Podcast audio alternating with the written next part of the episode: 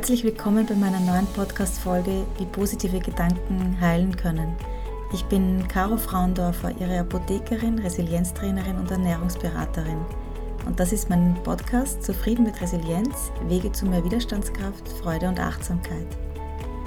Erst nachdem ich meine Migräne und chronische Rückenschmerzen losgeworden bin, begreife ich, wie ich es geschafft habe, meine Selbstheilungskräfte zu aktivieren – und auch die Ausbildung zur Resilienztrainerin, aber auch viele Bücher und Vorträge haben mir auch dabei geholfen zu verstehen bzw. nachzuvollziehen, was passiert ist. Entscheidend war für mich der Moment, als ich beschlossen habe, dass die Migräne weg ist. Und wie ich zu diesem Impuls gekommen bin und welche Mechanismen dahinter stecken, darüber erzähle ich heute bei dieser Folge. Viel Freude beim Zuhören.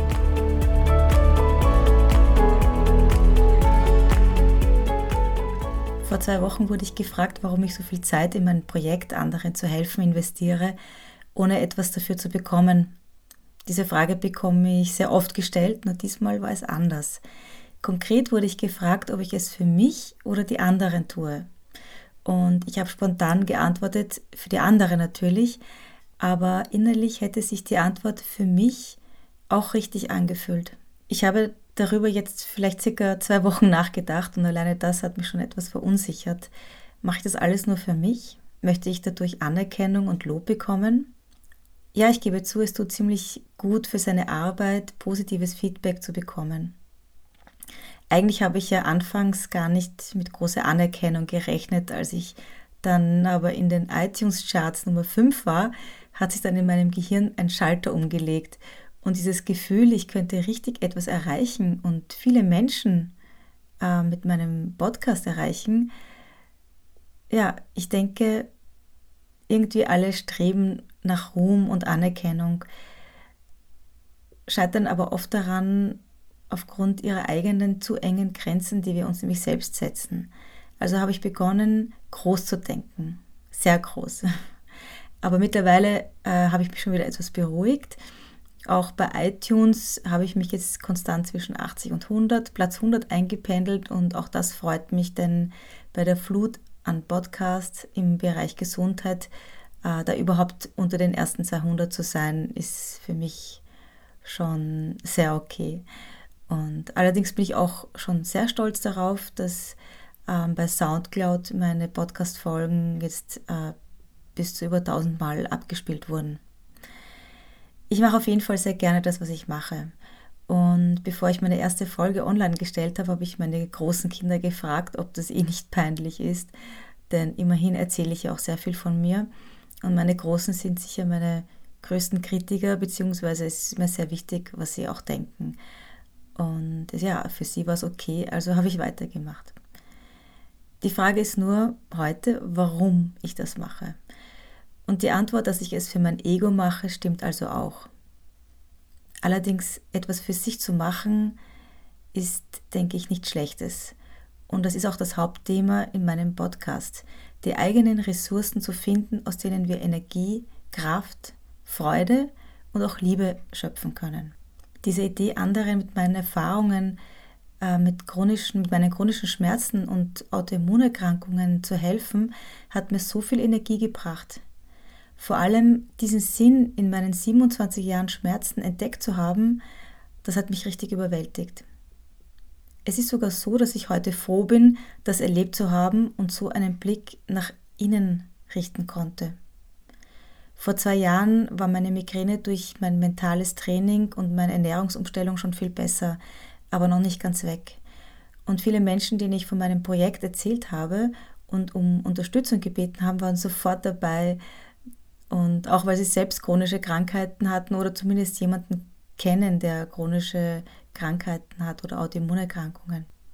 Natürlich gab es auch Stimmen, die gemeint haben, dass ich erstens nicht genug Qualifikation hätte und zweitens meine Migräne noch nicht ganz beseitigt ist.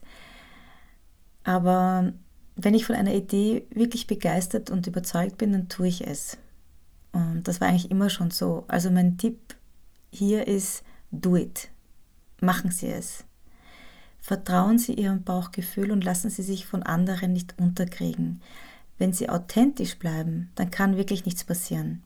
Menschen wollen ihre Geschichte in anderen Geschichten wiedererkennen.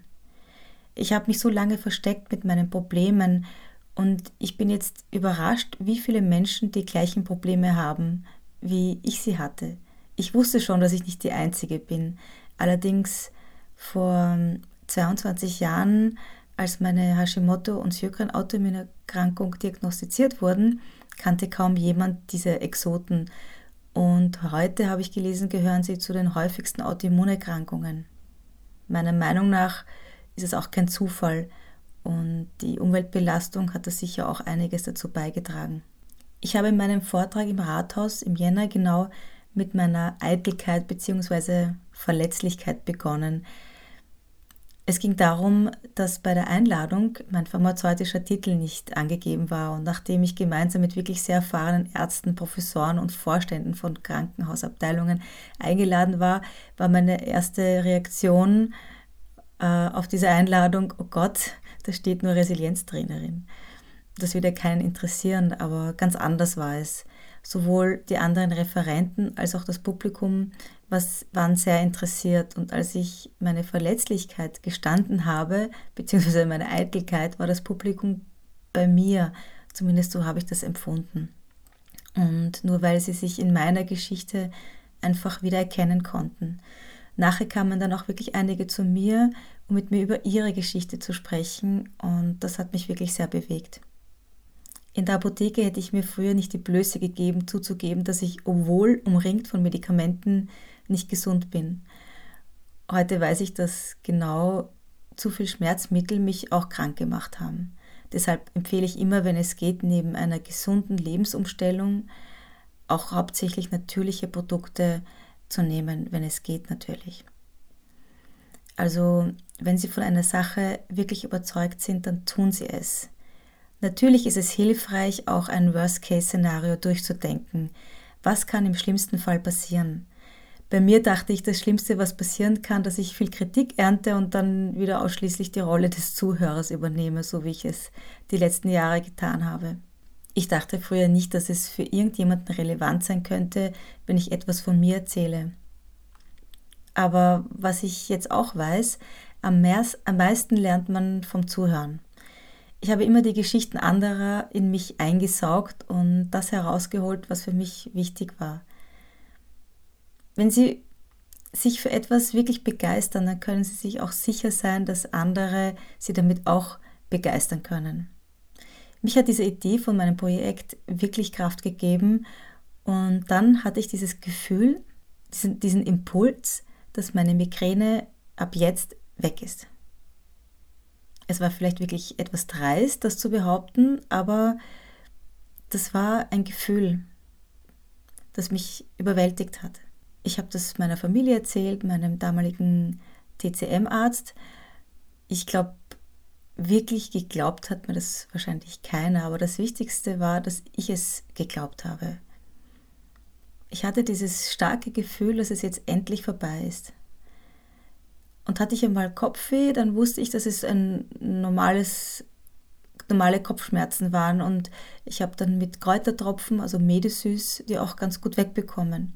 Seitdem hatte ich einmal nach einem anstrengenden Nachtdienst eine Migräne, die aber auch nicht so stark war wie die davor. Und das innerhalb ja, fast eines Jahres. Und früher hatte ich fast jede Woche Migräne bis zu drei Tagen. Seit einem Jahr circa habe ich auch fast keine Angst mehr vor Migräne. Ich habe es auch endlich geschafft, meine Schmerztabletten aus meiner Handtasche zu verbannen. Stellen Sie sich vor, seit meinem 19. Lebensjahr ging ich nicht ohne Schmerztabletten aus dem Haus. Man bekommt ja auch von den Ärzten die Empfehlung, bei einer Migräneattacke gleich am Anfang schon etwas zu schlucken. Naja, aber manchmal jedoch, wenn ich in meinen vorigen Lebensstil zurückfalle, also nicht mehr so gut auf mich acht gebe, weil es mir einfach vielleicht zu gut geht oder weil etwas anderes meinen Fokus einnimmt, merke ich, dass es nicht selbstverständlich ist dass es mir so gut geht und dass ich etwas dafür tun muss.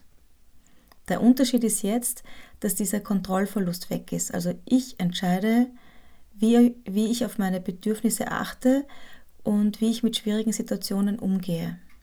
Was ich jetzt erst verstanden habe, ist, dass ich durch meine positiven Gefühle und Gedanken meine Migräne geheilt habe. Es war also ein Placebo-Effekt. Also man kann durch seine positiven Gedanken und Vorstellungen der Heilung sich selbst bewusst heilen. Auch wenn wir das wissen, fällt uns das so wahnsinnig schwer aus unseren alten Gedankenmustern und Glaubenssätzen auszubrechen. Unser Gehirn sucht anscheinend immer die Sicherheit, möchte beim Alten bleiben, bei den alten Glaubenssätzen und nicht ins Unbekannte aufbrechen. Ich würde wirklich jedem zumindest einen Monat Meditation empfehlen, einfach zum Ausprobieren. Es kann kein Nachteil sein. Geben Sie sich die Chance, einen Blick nach innen zu werfen. Und bleiben Sie so lange in der Meditation, bis Sie es geschafft haben, im Hier und Jetzt zu sein. Gedanken werden sowieso immer kommen, aber die Abstände werden größer und sie fliegen dann auch schneller weiter. Versuchen Sie sich in der Meditation etwas vorzustellen, das Sie erreichen wollen. Vielleicht eine Heilung, Liebe, einen neuen Job, irgendein Ziel. Und stellen Sie sich die Bilder vor, als wären sie schon eingetreten, wie es sich anfühlt, wie schaut Ihr Alltag aus, die neue Umgebung. Können Sie sich dieses Experiment und schreiben Sie mir sehr gerne, was, was es mit Ihnen gemacht hat. Wir schaffen es ja auch, uns täglich zweimal die Zähne zu putzen und mentales Training ist mindestens genauso wichtig, finde ich. Das gehört dazu, zum Glücklich und zum Freisein, dass wir aus diesem Autopilot-Modus rauskommen. Geben Sie sich selbst die Erlaubnis, glücklich sein zu dürfen. Meinen Podcast aufzunehmen das ist für mich auch so eine Art in mich gehen. Also tue ich es auch für mich. Aber genauso bin ich überzeugt, dass wir alle hier sind, um eine gewisse Aufgabe zu erfüllen. Jeder für sich eine ganz spezielle. Wäre es nicht so, wären wir doch alle gleich. Das würde das Zusammenleben wahrscheinlich doch auch viel leichter machen. Aber wir sind alle einzigartig und jeder sollte für sich überlegen, warum er hier ist. Ich habe im Moment meine Aufgabe gefunden.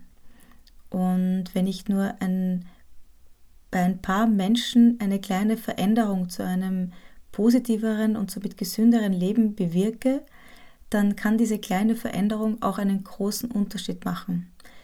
Und das macht mich wiederum glücklich. Also die Antwort auf die Frage, ob ich das alles für mich oder für andere tue, heißt, äh, das eine schließt das andere nicht aus.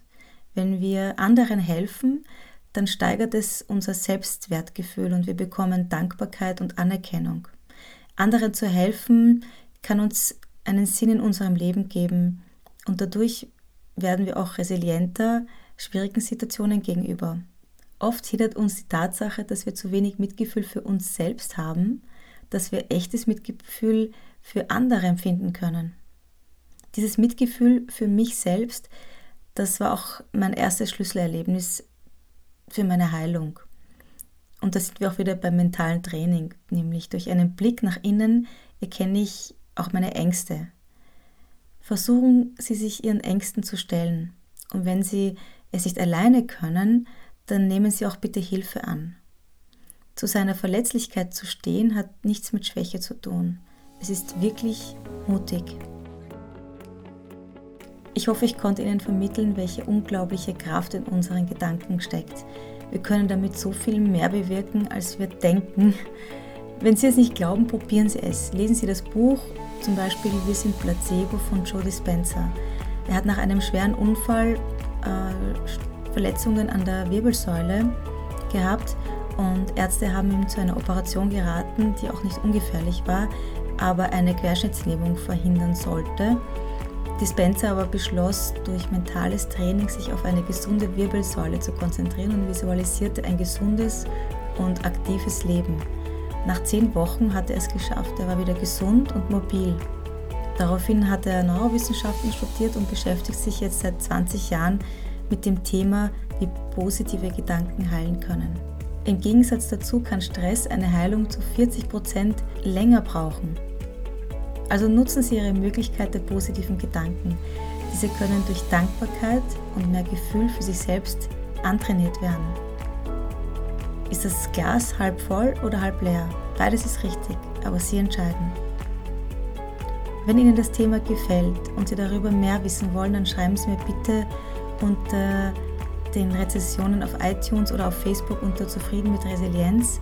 Schreiben Sie mir, welche Erfahrungen Sie für sich schon gemacht haben und welche Ziele Sie visualisieren wollen. Bei meinem Online-Webinar geht es genau auch um dieses Thema. Wie kann ich switchen von negativen auf positiven Gedanken und wie kann ich meine Bedürfnisse formulieren und meine Ziele visualisieren? Sie können sich jetzt schon unverbindlich auf meiner Webseite www.carofrauendorfer.com für dieses fünfwöchige Webinar anmelden und bekommen auch so als erstes die näheren Informationen zugeschickt. Es wird höchstwahrscheinlich im Mai starten können. Ich freue mich, dass Sie meinen Podcast hören. Danke für Interesse und auch wenn Sie es weiterempfehlen, viel Freude, Achtsamkeit und viele, viele positive Gedanken wünscht Ihre Caro Frauendorfer.